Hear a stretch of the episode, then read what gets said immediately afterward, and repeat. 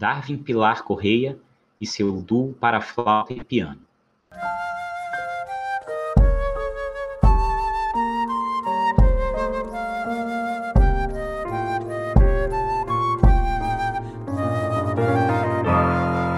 Olá, eu sou Heitor Oliveira e esse é o podcast da Oficina de Criatividade Sonora. Para saber mais sobre esse projeto, acesse teatrodeinstrumentos.blogspot.com. Hoje eu vou conversar com Darwin Pilar Correia, compositor do Rio Grande do Sul, que eu tive o prazer de conhecer no período que eu passei em Porto Alegre. Darwin. Olá a todos, uh, meu nome é Darwin Pilar Correia, sou compositor aqui do Rio Grande do Sul. Uh, eu nasci numa cidade bem pequena aqui no oeste do estado, chama São Vicente do Sul. Estudei na UFSM, composição, depois eu fui para a URGS, onde eu fiz meu mestrado, e agora faço meu doutorado, sob orientação do professor Dr. Celso Loureiro Chaves.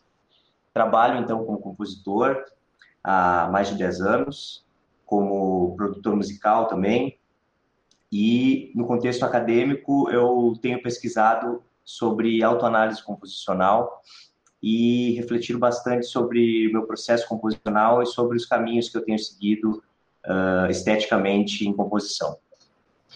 Fala para gente, Darwin, de uma maneira geral, como é esse processo teu de criação dentro do universo sonoro? Você trabalha principalmente com a composição escrita, qual que é a tua abordagem dentro disso?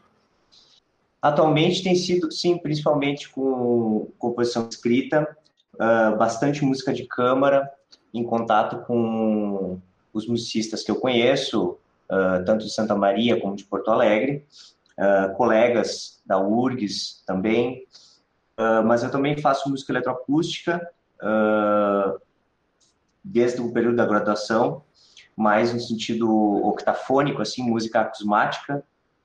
E no contexto da música de câmara, desde o mestrado, eu tenho percebido o meu interesse de começar a considerar uma linguagem híbrida que mistura elementos da música popular com os elementos da música de concerto mais no sentido acadêmico.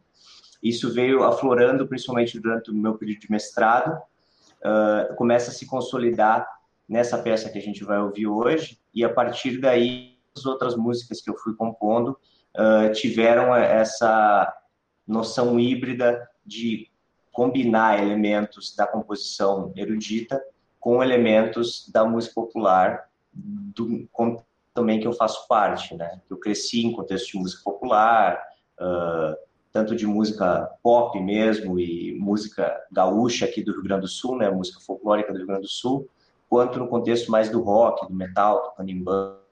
Então tudo isso começa a fazer parte da minha busca estética, assim, em composição. É, que elementos da música popular seriam esses? Você está falando de materiais sonoros mesmo, ou de algum outro aspecto? Se for materiais sonoros, quais seriam eles? São ideias harmônicas, é, ideias rítmicas? Sim, são bem focados nos materiais sonoros. Muitas das, das peças do, duo aqui dá para ver claramente que são espécies de melodia acompanhada, como a gente diria na, no contexto da música de concerto, mas que tem cara de canção, se a gente for olhar pelo lado da música popular. Só que são canções uh, instrumentais, né, sem palavras. E aí, harmonicamente, uma mistura que, que não tem tanto a ver com só com o vínculo com a música popular, mas uma mistura de, de sombras de tonalismo mais tradicional, mas utilizados de forma bastante livre, combinada com outros elementos harmônicos assim não tonais. Né? E tudo isso feito de um ponto, digamos, principalmente intuitivo, sem muito controle uh, racional técnico, assim, de, de, geração de material e, e, coisas desse tipo, sabe? Em raros casos de movimentos que utiliza uh, desdobramento de, de, material a partir de teoria dos conjuntos, mas é geralmente quando eu quero gerar uma, uma sonoridade bem clara, assim, uh, sem nenhum vínculo tonal, né, uma sonoridade suspensa e com muita coesão harmônica, aí esses elementos afloram. Mas a característica principal que eu vejo vem a nível rítmico, que ecoa estilos da música popular, né, como o metal progressivo ou mesmo estilos específicos de metal e de outros gêneros, estilos da música popular, e a nível de textura e sonoridade mesmo que lembra canções, que lembram melodias acompanhadas. Se a gente tem um ouvinte que não é tão habituado à música de concerto mais recente, essa tua abordagem, trazendo materiais que se aproximam da música popular, dá ali uma referência, né, para esse ouvinte se aproximar da tua música, ao mesmo tempo que você vai deslocar essas referências com esse aspecto que é uma criação livre tua, se apropriando de algum desses elementos, né? Sim, é verdade.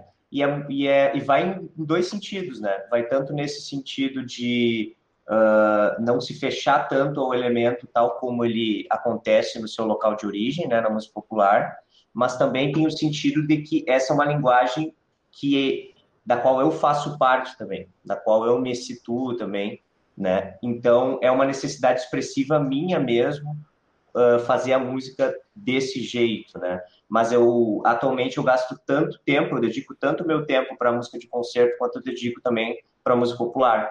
Né? Então eu acabo fazendo as duas coisas, então a própria música ela acaba tendo cara dessas duas coisas. E aí o desafio no contexto da música popular é outro. O desafio no contexto quando eu faço música popular é não fazê-la ficar de concerto demais, né? Tipo segurar e na música de concerto não deixar a coisa tão popular, não frouxar demais, não afrouxar demais. Então, como eu faço essas duas coisas, a ideia é que não vira uma coisa só, né? Não é um, um tipo de música só, mas as, são duas linguagens da qual eu faço parte, né? Então é meio que uma necessidade sempre estar colocando um pouco dessas duas coisas assim, para fazer uma música que interesse também ah, ao próprio compositor, no caso. Ou seja, há aí uma moldura prévia, né, do entendimento do tipo de escuta que aí você trabalha a partir dessa espécie de uma projeção, de uma situação, de uma forma que a tua música vai ser ouvida. Sim, perfeitamente. É um, é, o, um termo que tem sido usado no contexto acadêmico é o da modelagem, né? que a gente cria um, uma espécie de, de modelo até para o resultado que a música vai ter, né? E a gente se apega a isso e decide a partir disso, né? E, e tem a ver com a experiência, tem a ver com eu ter feito talvez algum arranjo e, e, ele ter ficado difícil demais ou ter ficado com muita informação, inform, excesso de informação, que para aquele contexto de escuta, onde ele ia ser tocado e ouvido, uh, era excessivo. Mas já no contexto da, da música de concerto, o limite de informação é, não há. A arte ela tem essa abertura quase, digamos assim, que tende ao infinito, que tende ao total, né?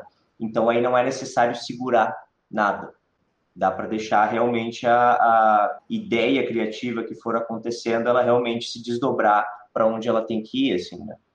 Então, realmente, há sim uma, uma, uma moldura, uma espécie de cuidado inicial, já projetando o resultado que a, a música vai ter no contexto onde ela vai ser ouvida pelas pessoas que vão ouvir e tudo isso, né? O ouvinte imaginário está sempre assombrando, né, a composição. Vamos então falar agora já um pouco do duo para flauta e piano. Você já até chegou a mencionar na sua fala em alguns momentos. É, o que você gostaria de, de dizer para a gente antes da gente ouvir a peça? É, eu gostaria de dar um pouco de contexto, pensando, então, quais são as referências de outras músicas que eu estava no, período, então, de estudos em que eu estava procurando expandir as minhas referências estéticas, né? estudando composições de outras pessoas e tal. E uma composição que eu estudei lá no início do, do mestrado e que me marcou muito foi a música Kafka Fragmente, do compositor Jörg Kurtak, compositor húngaro. E é uma música muito interessante, eu lembro bem, o, o professor Celso, na ocasião da, da, disciplina, apresentou ela assim, era uma pergunta que ele fazia para a gente dizer, que música do século XX tem 40 movimentos? e uma hora de duração. E aí, na hora de calcular a duração dos movimentos, a gente. Nossa, mas é um monte de miniaturas, né?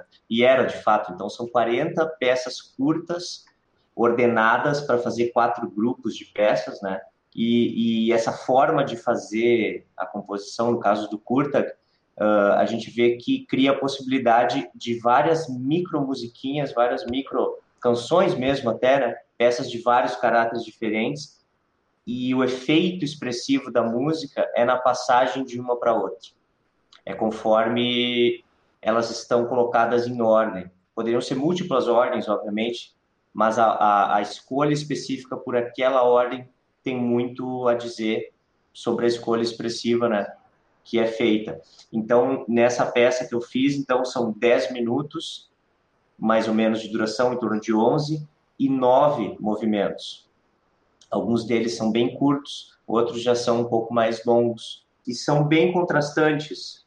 Ah, o caráter geral de cada movimento contrasta muito com o seguinte, dá para ouvir em alguns movimentos claramente, até eu não, eu não tinha me conscientizado quando os, os, os, músicos que tocaram, o professor Alexandre e o professor Guilherme, eles vieram me dizer que encontraram muito mais coisa de música popular nas peças do que eu tinha antecipado colocar, assim.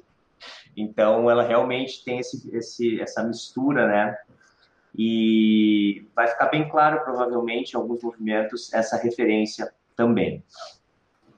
E para cada, cada movimento, a composição dessas peças específicas, uh, eu considero essa peça importante na minha trajetória exatamente por isso. Porque cada movimento germinou de uma ideia bem pequena. Geralmente, dos primeiros compassos de cada movimento era a ideia inicial, que, que a partir daí eu desdobrei cada uma das miniaturas, sabe? Então, parece uma coisa muito banal, mas nenhum dos movimentos foi composto utilizando um procedimento assim de, de geração de material uh, de controle de larga escala ou mais técnico. Foi geralmente a partir de um motivo ou de poucos compassos iniciais e a partir dali foi feito o desdobramento do resto. Obrigado, Darwin. Muito legal essa sua participação aqui no podcast.